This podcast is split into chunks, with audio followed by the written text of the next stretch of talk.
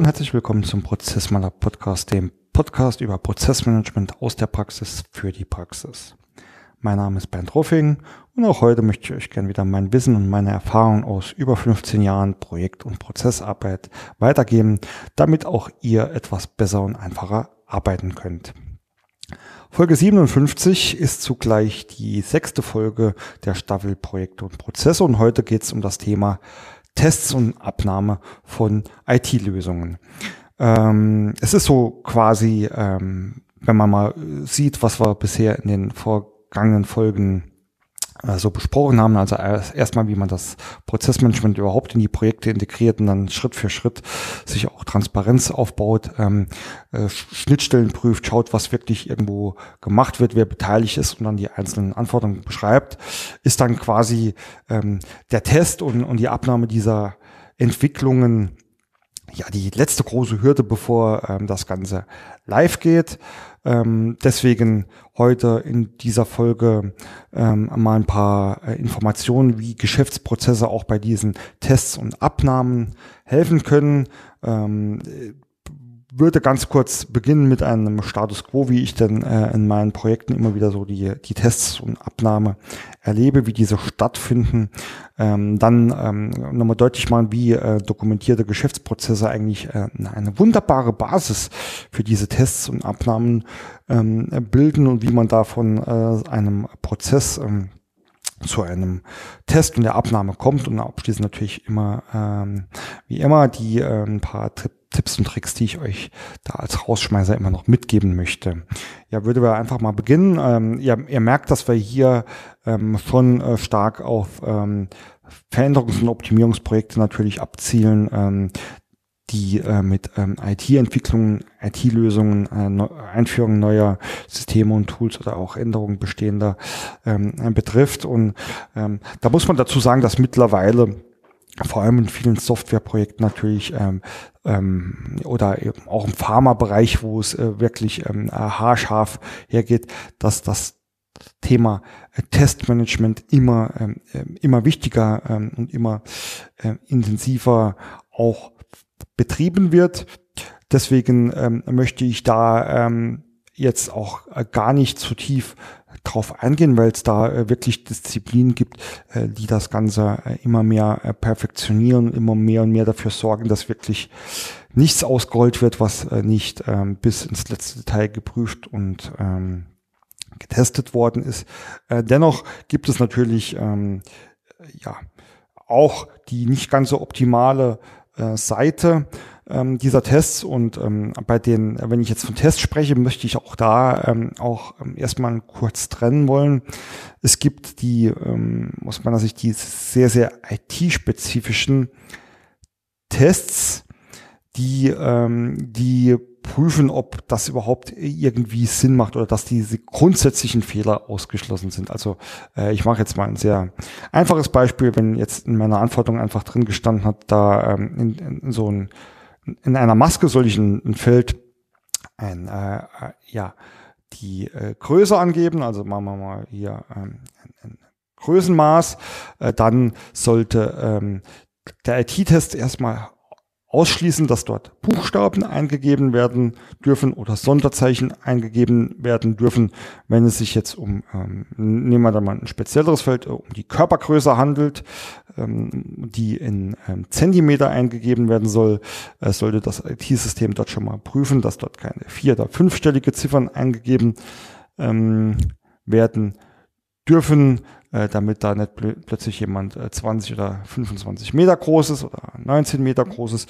Also das sind so die diese ähm, IT-seitigen Tests, wo ich einfach sage, okay, da muss ähm, äh, ein logischer Ausschluss schon mal auf der IT-Seite erfolgen ähm, und dafür ist für mich auch die IT-Abteilung ähm, ähm, verantwortlich, da zu prüfen, dass da nichts aus dem Ruder läuft. Und dagegen stehen natürlich die fachlichen Tests und fachlichen Tests bedeuten natürlich auch und vor allem hier, dass ich aus fachlicher Sicht teste, ob die Lösung, die ich mir hier vorgestellt habe, ähm, funktioniert, dass meine Anforderung erfüllt ist. Also das hier nochmal ganz kurz zu dem Thema. Ähm, wie, wie trenne ich denn ähm, Tests insgesamt und da ähm, trenne ich zwischen IT und fachlichen Tests, also ähm, man kann auch sagen funktionalen Tests, dass ich wirklich die Funktionen äh, aus fachlicher Sicht teste und prüfe und ähm, da ähm, begegnet, begegnen mir in meinen Projekten äh, immer wieder äh, drei Szenarien. Also wie gesagt, ich ähm, lasse jetzt äh, mal ähm, ähm, diese, diese äh, optimal oder lass mal diese, diese neue Disziplin ähm, auch ein Stückchen weit raus. Und der schlimmste Fall ist natürlich, es wird gar nicht getestet oder es gibt überhaupt keinen Plan, wie man das macht. Und quasi wird dann hier irgendwas programmiert und das wird dann auch so genutzt. Ähm, kann man sich mittlerweile eigentlich auch nicht mehr erlauben, deswegen ist das jetzt, das ist schon sehr große Schwarzmalerei, aber ähm, ja, man soll nie, nie sagen. Und der normale Fall ist aber eher, dass man jetzt äh, hier so eine, äh, Lösung hat, die man testen muss. Und man sitzt sich dahin äh, in Brainstorming oder ähm, wie immer und überlegt sich, was muss ich denn da testen, damit denn ähm, da äh, wirklich ähm, ja ich sicher sein kann, dass da alles erfüllt ist und, und mit dem optimalen Fall ähm, nehme ich eigentlich so, dass man wirklich ähm, von, wie wir es bereits ja diskutiert haben, einen sehr sehr klare ähm, klaren Blick auf die Geschäftsprozesse habe. Ähm, also einmal ähm, einmal und vor allem natürlich, was soll denn später passieren, wie soll denn der Prozess aussehen. Äh, und ich habe parallel dazu eine ganz klar dokumentierte ähm, Anforderung, in dem äh, diese speziellen Funktionen auch nochmal sehr, sehr genau beschrieben sind, ähm, was ich denn erwarte, wie es denn funktionieren soll und was das Ergebnis dabei sein soll. Das ist natürlich eine optimale, ähm, optimale Basis, die man die man dann hat, ähm, ist dann quasi auch schon der Übergang ähm, zu dem Thema, die optimale Basis sind dann eben halt auch diese Geschäftsprozesse und die dokumentierten Anforderungen. Ich fasse es nochmal ganz ähm, kurz zusammen. Der, der Sollprozess sagt halt wirklich Schritt für Schritt, was gemacht werden äh, soll. Er skizziert auch, wie es gemacht werden soll. Hier kommen dann äh, beziehungsweise wie, wie wer äh, mit äh, Input und Output kann ich mal hier äh, dazu ähm, beschreiben ähm, und die expliziten Details, äh, Umsetzungsdetails ähm, und Erwartungen, die fasse ich dann Anforderungen zusammen, haben wir äh, intensiv schon drüber gesprochen. Das heißt, hier habe ich also schon mal zwei äh, zwei Dokumente, zwei Informationsgrundlagen, ähm, ähm, die mir ein absolutes Fundament bilden, um auch zu wissen, was muss ich denn testen, weil wenn ich genau weiß, wie es funktionieren soll und was ich will, weiß ich ja eigentlich auch, welche Ergebnisse ich erwarte und ähm, kann mir daraus sehr, sehr einfach eigentlich ableiten, welche Tests ich durchzuführen habe. Und ähm, an dieser Stelle ähm, gibt es dann natürlich auch Unterschiede in der Art, wie ich vorher dokumentiert habe. Ich habe es an verschiedenen Stellen schon angesprochen. Es gibt natürlich mehrere Wege, äh, Prozesse oder auch Anforderungen zu definieren. Also ähm, die ganz grobe Trennung ist zwischen äh, rein schriftlicher Form und rein ähm, und der reinen Prozessmodellierung in der Visualisierung. Ähm, ihr wisst, dass ich, dass ich prinzipiell immer zur Visualisierung ähm, tendiere oder immer empfehle. Ähm, auch Prozessmodellierung, das muss nicht immer eine sehr, sehr komplexe Form sein, das kann auch manchmal ein einfacher Flowchart sein. Äh, da gibt es ähm, viele Wege. Fakt ist aber einfach, und ähm, da kommen wir auch schon so ein Stückchen dazu, ähm, warum ich glaube, dass äh, einfach solche Prozessmodelle dann auch wahnsinnig gut äh, geeignet sind, ähm, äh, solche Testfälle zu, zu definieren, weil man muss sich nur noch mal angucken, was in so einem Prozessmodell ähm, denn ähm, denn so dargestellt ist. Ähm, und ich nehme jetzt ähm, als Beispiel einfach die EPK, also die ereignisgesteuerte Prozesskette. Ihr wisst, ich bin immer noch ein großer Fan davon. Äh, das lässt sich aber auch ähm, ganz einfach ähm, ähm, transferieren oder dieser Gedanke lässt sich natürlich auch ganz einfach transferieren auf äh, BPMN und seine, seine ähm, Pools und Swimlanes. Ähm, Deswegen äh, glaube ich, ähm, ist einfach ähm, der, Gedanken, der, Gang, der Gedankengang wichtiger als tatsächlich die Notation oder äh, die Methode, mehr das macht. Aber wenn man sich einfach mal so eine, so eine ähm, EPK vorstellt, äh, die über die verschiedenen ähm, Tätigkeiten ähm, ja quasi den Prozessfluss abbildet, dann ähm, ist es da erstmal ähm, wichtig zu wissen, dass ähm, gerade bei der ähm, EPK oder auch, wie gesagt, also auch bei der BPM es immer irgendwie immer zu ähm, Ereignissen oder Ergebnissen führt. Das heißt, ich ähm, mache verschiedene Prozessschritte und es kommt was dabei rum. In dem Fall irgendein er Ergebnis oder Ereignis. Also ich mache mal mache Beispiel. Ähm, ich mache Wasser in die Kaffeemaschine, ich mache Bohnen in die Kaffeemaschine, ich stelle die Kanne unten drunter und ähm, ich habe ähm, das, ähm, mache die Maschine an und das Ergebnis ist dann, dass eine Tasse oder eine Kanne Kaffee daraus kommt. Das heißt, hier ist mein Ergebnis und ich weiß also schon mal, äh, welche Schritte ich ausgeführt habe, um diese, zu diesem Ergebnis zu kommen. Das heißt, ist für mich äh, schon mal ein ganz, ganz wichtiger ähm, ähm, Indikator für die zukünftigen Tests, erstens, was soll erzielt werden und was mache ich bis dahin äh, oder was muss ich bis dahin machen, um zu testen. So gerade in ähm, ereignisgesteuerten Prozessketten, ich denke da so ein Stückchen weit äh, in die Vergangenheit zurück, ähm, gerade ähm, bei den ereignisgesteuerten Prozessketten war es mal so, dass man immer gesagt hat, oder dass man ähm, quasi dazu angewiesen wurde, du machst, äh, du, du modellierst eine Tätigkeit und danach modellierst du ein Ereignis. Also in dem Fall wäre ähm, ein Prozessfluss so gewesen, Tätigkeit Wasser einfüllen, Ereignis Wasser ist einfüllen. Nächste Tätigkeit, äh, Kaffeepulver einfüllen. Ereignis, Kaffeepulver ist eingefüllt. Nächste Ereignis, Kanne unterstellen. Ereignis ist Kanne untergestellt. Nächste Tätigkeit, ähm, Maschine anmachen. Ähm, die Tätigkeit ähm, oder Ergebnis, Maschine ist an und dann vielleicht äh, irgendwie äh, abwarten. Also das brauchen wir jetzt nicht ähm, genau zu bleiben. Irgendwann ist dann das Ergebnis ähm, dass der Kaffee äh, durchgelaufen ist und fertig ist. Äh, der Hintergrund, warum man das damals so gemacht hat, ist, glaube ich, wenn ich mich richtig erinnere, dass ähm, damals die Integration von solchen ähm, EPKs ins SAP oder in andere ähm, ERPs oder Lösungen äh, nur über diese Logik funktioniert hat, dass ähm, das System dann also genau wissen musste, was passiert und wie ist das Ergebnis. Ähm, nichtsdestotrotz ist das auch wieder ein guter, gutes Beispiel, die man halt auf die Tests anwenden kann. Wenn, äh, wenn ich das runterbrechen wirklich sage, ähm, ähm, ich will, ähm, ich muss Kaffee, die Tätigkeit des Kaffee einfüllen, und dann muss das Ergebnis sein, dass das, ähm, dass das Kaffeepulver eingefüllt ist. Ist jetzt natürlich in dem Beispiel ein bisschen äh, blöd gewählt gewesen von mir, weil es ähm, keinerlei IT-Bezug hat. Aber ich glaube, die Denkweise hinten dran ist klar, wie man sich über Ereignisse und Zwischenereignisse da auch schon mal verschiedene ähm, ja, Punkte, äh, Qualitäts, Quality Gates, wie man es man, nennen will, ähm, bilden kann, wo man genau sieht, bis wohin muss ich denn testen ähm, und was muss da gemacht werden oder passiert sein, damit dieses Ergebnis rauskommt.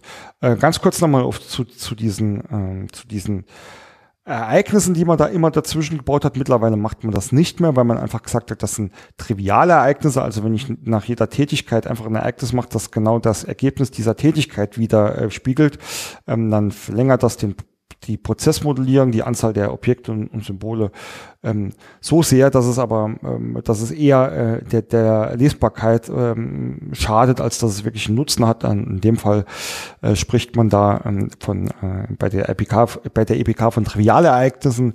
Das heißt, eigentlich, wenn man gut modelliert, modelliert man wirklich nur noch die Ereignisse, die wirklich auch prozessflussrelevant sind und ähm, ähm, wirklich eine Wichtigkeit, also auch ähm, einmal für den Leser oder auch für alle anderen Anwendungen des Modells dann ähm, später haben. Das heißt, äh, in dem Sinne ist mir schon mal ähm, dieses Ereignis oder äh, bei der BPM halt die diese verschiedenen ähm, Trigger auch äh, wichtige Indikatoren, indem ich meine Tests ein wenig clustern kann. Ähm, dann stellt man sich auch nochmal die EPK vor. Das geht natürlich nicht immer schön von oben nach unten. Wir wissen alle, das hatten wir auch ähm, in dem Thema Schnittstellen ein Stückchen ähm, intensiv auch nochmal besprochen, äh, gibt es ja auch immer Verzweigungen, äh, alternativen Varianten, wie immer man es auch nennt. Ähm, das ist in dem Sinn bei der EPK, ähm, genauso wie bei dem bei BPMN wird das dann ähm, durch ähm, Konnektoren, äh, durch Regeln bestimmt oder modelliert. Ähm, ich vergleiche das dann gern mal äh, mit einem mit einem mit einem Zug oder mit mit, mit Gleisen. Also ich äh, fahre quasi auf einem Gleis und irgendwann äh, kommt ähm, kommt eine Abzweigung. Ich muss mich entscheiden, fahre ich dann die linke Schiene weiter oder fahre ich die rechte Schiene weiter. Ähm, manchmal gibt es auch ganz viel mehr ähm, Möglichkeiten äh, noch. Und ähm, je nachdem, was halt passiert, also im Geschäftsprozess wird das natürlich gesteuert über ähm, diverse äh, Einflussfaktoren und Ergebnisse vorher. Äh, bei der Zugfahrt wird es natürlich auch gesteuert, weil ich will, ich muss ja wissen, wo ich hin will und je nachdem fahre ich dann halt äh, links oder rechts. Und wenn man sich dann mal ähm, dieses ähm, triviale Beispiel dieses ähm, Zugs mit dem mit dem mit der äh, mit den zwei Möglichkeiten, die Schienen weiterzufahren, äh, dann wäre das quasi ein Geschäftsprozess mit zwei Gleisen. So. Und ähm, wenn ich mir jetzt versuche, diesen einen Geschäftsprozess, Entschuldigung, diesen einen Geschäftsprozess mit zwei Gleisen äh, etwas runterzubrechen, kann ich sagen, ich habe ja eigentlich zwei Möglichkeiten diesen, diesen Geschäftsprozess ähm, ja oder diese Zugfahrt zu nennen. Und nämlich ist einmal die eine Möglichkeit ist, ich fahre los und fahre komplett dann die linke Strecke durch. Und die zweite Möglichkeit ist, ich fahre los und fahre dann die rechte Strecke durch, bis ich am Ende bin. Das heißt, in diesem Sinn habe ich eigentlich zwei Möglichkeiten und jede dieser Möglichkeiten hat genau ein Gleis. Ähm, wenn ich links fahre, ignoriere ich den rechten Gleis. Wenn ich rechts ähm, fahre, ignoriere ich den linken Kreis. Und alternativ äh, oder übertragen kann man eigentlich sagen, das sind genau meine Testfälle, die ich brauche, indem ich mir diese Möglichkeiten äh, durchteste. Also einmal nur links fahren, einmal nur rechts fahren. Was äh, auf der anderen Seite passiert, interessiert mich nicht, weil das teste ich in einem anderen Fall. Also erster Testfall, ich starte, fahre nur links. In der zweite Testfall, ich fahre, starte und fahre nur rechts. In dem Sinn habe ich aus meinem einen Geschäftsprozess schon über diese zwei Varianten, zwei Testfälle ähm, generiert. Habe ich natürlich in meinem Prozessfluss mehrere Alternativen, dass ich äh, quasi nicht nur zwei Gleise habe, sondern drei, vier, fünf ähm, dann habe ich halt aus meinem einen Geschäftsprozess erstmal vier oder fünf Testfälle gebaut. So, und ein Prozessfluss, auch gerade auf dieser Detailebene in den EPKs oder in diesen BBMN-Modellen detaillierten, hat natürlich nicht nur ähm, eine Verzweigung. In der Regel gibt es in jedem Prozess, ähm, je nachdem, wie ich mir das von oben runter schon geclustert habe, gibt es gibt es mehrere, äh, immer wieder mehrere Verbindungen. Das heißt, ähm, auch hier möchte ich gerne bei meinem Zugbeispiel bleiben. Ich starte mit dem Zug, dann kommt die erste Möglichkeit, wo, äh, bei der ich links und rechts fahren kann. Und ich entscheide mich jetzt für links. Ähm, fahre weiter und ein gutes Stückchen weiter ähm, gibt es wieder eine äh, Abzweigung. Ich kann wieder links und rechts führen und dann komme ich weiter und irgendwann komme ich ähm, zu einer Zusammenführung. Das heißt, egal wo ich vorher irgendwann abgebogen bin, ich äh, komme hier wieder äh, auf, die, auf die gleiche Schiene zurück und ähm, so geht das weiter und fort. Das heißt, in dem Fall muss man natürlich diese verschiedenen Möglichkeiten zu fahren so miteinander kombinieren, dass man am Ende des Tages alle Möglichkeiten zu fahren, links und rechts, ähm, über die verschiedenen Strecken und Entfernungen so zusammenbaut, dass man für alle diese Möglichkeiten jeweils einen Testfall hat. Und so schaffe ich es aus meiner EPK ähm, sehr, sehr viele verschiedene Testfälle zu generieren. Und über die äh, Ereignisse, ähm, habe ich ja schon erwähnt, äh, genau zu prüfen, auch wann soll wo was rauskommen und was muss bis dahin passieren. Äh, deswegen äh, ist ein solcher dokumentierter Geschäftsprozess, ein so, solcher dokumentierter Soll- oder Zielprozess in dieser Tiefe und in dieser, ähm, äh, in dieser Tiefe mit diesem entsprechenden Detailgrad ähm, absolut super dazu geeignet, sich auch diese Testszenarien ähm, nicht aus den Finger zu ziehen, sondern klar zu definieren. Äh, und das führt mich wieder ähm, zu, zu dem Gesamtzusammenhang. Ähm, Von Anfang an dokumentierte Prozesse, auch und vor allem in Projekten, ähm, sind besonders wichtig, weil die kann ich dann auch zu solchen Testfällen einfach nutzen. Und ähm, das Ganze ähm, äh, ja quasi dann so zusammengefasst. Ich über den Projektverlauf auch nochmal, wie man denn jetzt von so einem, ähm, einem Prozess zu so einer ähm, zu so einer Abnahme auch kommt. Ich habe es schon erwähnt, ähm, schon früh in den ähm, Pro Projekten, äh, wenn ich ähm, dabei bin, mir die Lösungen zu definieren, ähm, dann gestalte ich mir die einzelnen Sollprozesse.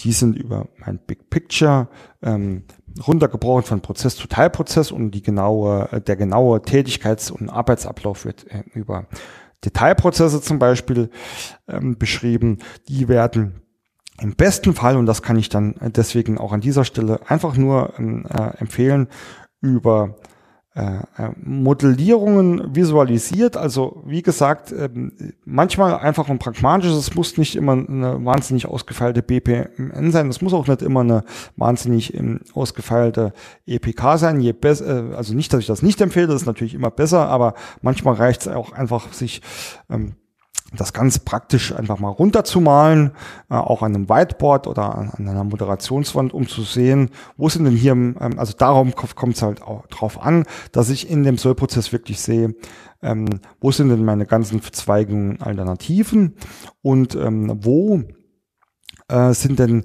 die entsprechend wichtigen Ereignisse und Ergebnisse, die mir entweder als äh, Eingangstrigger oder halt natürlich als ähm, Ausgangsergebnis dienen. Und ähm, nur mal als Beispiel, wenn man das einfach in Prosa ähm, runterschreibt, hat man kaum eine vernünftige Möglichkeit, ähm, äh, da ähm, die richtigen Testfälle abzuleiten, weil da einfach zu viel Denk- und Kreativarbeit notwendig ist, um diese Fälle alle zu entwischen. Und da ist eher die Regel, dass einem was durch die Lappen geht. Also hier habe ich ein ähm, super schön modellierter, visualisierter ähm, Sollprozess mit Verzweigungen und er er Ergebnissen, äh, Ereignissen. Ähm, ich kann ähm, mir dort, ähm, habe dort ja parallel, äh, denken wir auch immer an die einzelnen Anforderungsdokumente, die wir, die mir entweder auf diese kompletten Detailprozesse oder auf einzelne ähm, Bestandteile dieser Teilprozesse, auf einzelne Aufgaben oder Tätigkeiten oder auch Gruppen derer ähm, die Anforderungen beschreiben, genau was passieren soll, äh, kann mir hier also erst quasi einzelne Testfälle aus den Detailprozessen ableiten, kann auch die miteinander kombinieren. Das ist sehr, sehr wichtig, dass ich die verschiedenen Flüsse miteinander modelliere, um diese einzelnen Testfälle zu bekommen, kann dann jeden dieser Testfälle auch vorbereiten. Auch hier wieder Dokumentation ganz wichtig. Das kann man entsprechend mit diesen Sollprozessen und Antworten vorbereiten.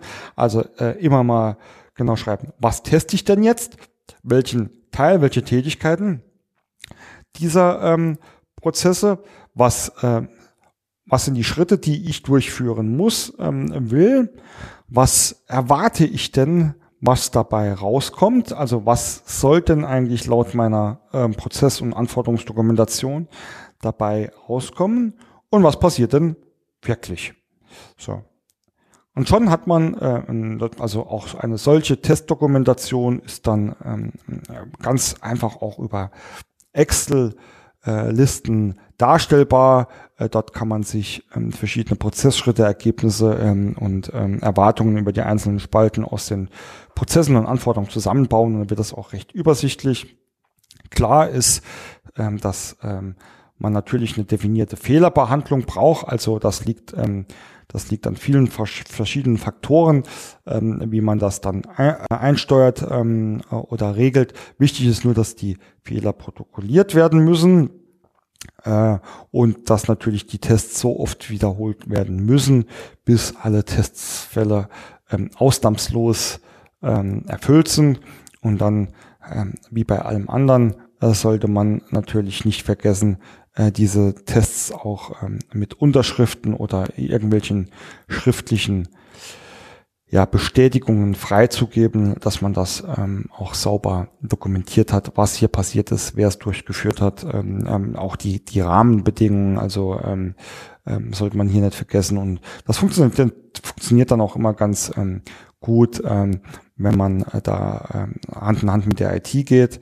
Ähm, hier ist auch zu empfehlen, also ähm, womit ich sehr gute Erfahrungen einfach auch gemacht habe, wenn man dann diese, diese Testfälle äh, aus funktionaler Sicht äh, so ähm, aufbereitet hat oder vorbereitet hat schon, dass man die der IT zur Verfügung stellt, die kann diese Fälle vorab schon mal vorbereiten. Also gerade bei IT-Entwicklungen teste ich ja dann ganz viel ähm, auch mit Daten, Informationen. Das heißt, ganz viele meiner Testfälle äh, werden auch gesteuert drüber werden, welche Daten ich schon habe oder welche Daten ich nicht habe. Also wenn ich zum Beispiel eine Wareneingangskontrolle testen möchte, äh, bedeutet das, dass ich in meinem Testfall ähm, schon mal Wareneingangsdaten oder äh, Lieferscheindaten oder was auch immer, Bestelldaten vorfinde, ähm, um das zu testen. Und wenn ich das in meinem Testfall äh, klar gesagt habe, also hier ähm, Startereignis zum Beispiel, dass die Bestellung vorliegt oder dass die, der, der LKW da ist, dann ähm, kann ich über weiteren, die weiteren Inputs und Outputs, die definierten, die ich in meinem Prozess der Anforderung auch weiter definiert habe und die auch ähm, dann ähm, nochmal der Sprung von den Fachkonzept, den fachlichen Anforderungen über die Erfüllung in, eines ähm, IT-Konzepts realisiert worden sind, kann die IT da entsprechend mit einbringen und vorbereiten und ich kann dann mich wirklich auf meine äh, fachlichen Tests konzentrieren an dem Tag, an dem ich die auch durchführe. Ja, ähm, soweit einfach mal ein paar ähm, Ideen und einen Überblick, äh, wie denn Geschäftsprozesse äh, wahnsinnig toll dabei unterstützen können, auch die, die richtigen und die wichtigen Tests durchzuführen und quasi eine Geschäftsprozessdokumentation äh, in dem Sinn, äh, wenn ich sie von Anfang an gleich richtig ähm, erstelle, auch mir das ähm, Erstellen und Durchführen der Tests bis hin zur Abnahme ähm, perfekt ähm, weiterhelfen können. Ja, ein paar Tipps und Tricks dazu. Ähm, ihr wisst das äh, mittlerweile und ähm, äh, mittlerweile ist das ja auch oft schon gelebte Praxis, dass ähm, die Software oder Systeme auch agil, agil entwickelt werden. Das heißt, ich entwickle nicht mehr ein komplettes System, sondern immer nur kleine Baustellen ähm, oder Bestandteile, ähm, die ich versuche in kurzer Zeit, oft sind das Sprints von ein bis zwei Wochen, äh, zu realisieren. Äh, das ist natürlich ähm, für, für zum zum Testen ist das natürlich eine Paradesituation, weil die Tests immer klein, überschaubar sind. Ich sehr, sehr schnell feststellen kann, ähm, was, ähm, was da passiert, ähm, was gut läuft, was vielleicht äh, angepasst werden muss, sehr, sehr schnell lernen kann. Also auch hier kann ich aus einer Prozesssicht immer nur wieder sagen, hier ist es dann natürlich auch einfacher, diese Testfälle aus den Geschäftsprozessen etc.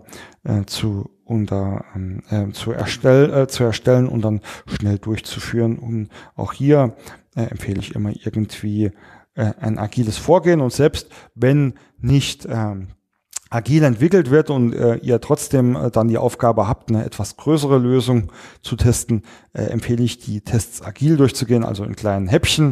Ähm, vorhin erwähnt, ähm, die verschiedenen Ereignisse oder vielleicht konstruierte Zwischenereignisse helfen da, das Ganze in vernünftige Portionen zu zerlegen. Und wenn er über ein Big Picture und über Teilprozesse bis zu den ähm, Detailprozessen ähm, das Ganze aufbaut, habt ihr eh schon äh, schön, ähm, ja, schön äh, zusammengesetzte kleine, äh, kleine Stückchen, die da das Testen ein wenig einfacher machen.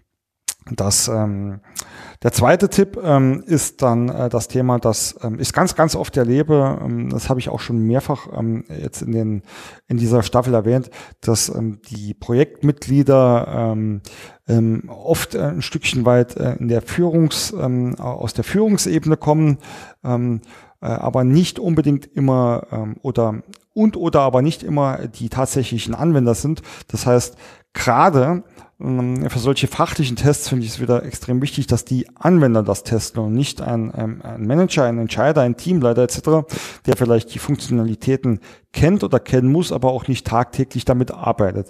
Ähm, auch in diesem Sinn kann ich nur empfehlen, da wirklich die die Endanwender mit ins Boot zu nehmen und auch in der Projektplanung oder Projektstruktur schon zu berücksichtigen, ähm, oder einzuplanen, dass man äh, diese Leute äh, für die Tests und Ab Abnahmen auch braucht, weil ähm, die müssen den ganzen Tag damit ähm, arbeiten und leben und deswegen sollten die das auch testen.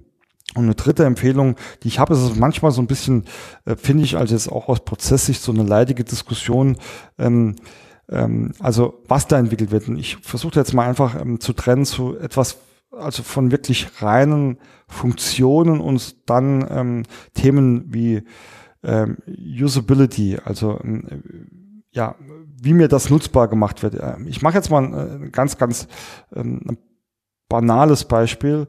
Äh, wenn ich eine Funktion brauche, um eine, bleiben wir dabei, um eine Größe einzugeben, dann reicht mir am Ende des Tages ähm, würde mir ein schwarzer Bildschirm mit einem Textfeld ähm, oder mit einem Zahlenfeld reichen, in dem ich diese Zahlen eingebe. Und genau das ist wichtig, dass das funktioniert, dass dann, wenn ich, dass ich dort die Zahl eingeben kann und dass wenn ich ein äh, Knopf drücke, dass das gespeichert wird zum Beispiel. Das ist das wirklich Wichtige. Das ist das, worauf man sich fokussieren sollte.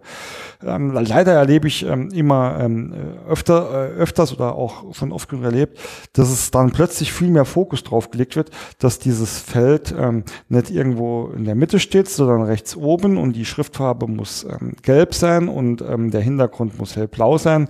Also, dass viel mehr Wert auf, auf dieses optische gelegt wird oder dass ich das jetzt äh, im Sinne einer Usability gut nutzen kann. Also versteht mich nicht falsch. Das sind natürlich Themen, die, die, sehr, die sehr, sehr wichtig sind. Aber die jetzt einfach mal mit den reinen Funktionstests, über die wir ja sprechen wollen, ähm, hier nicht wichtig ist. Also ähm, es ist natürlich äh, auch im Sinne eines vernünftigen Prozessablaufs sinnvoll, dass die verschiedenen abhängigen Felder nacheinander äh, gepflegt werden, nicht kreuz und quer durcheinander. Äh, nichtsdestotrotz kann ich euch empfehlen, um, um solche Funktionstests auch ein bisschen einfacher zu machen, auch wirklich auf die Funktionen und die Ergebnisse konzentrieren und nicht das Ganze drumherum. Ja, und das war's dann mit der heutigen Folge Tests und Abnahme von ähm, IT-Lösungen und Entwicklungen.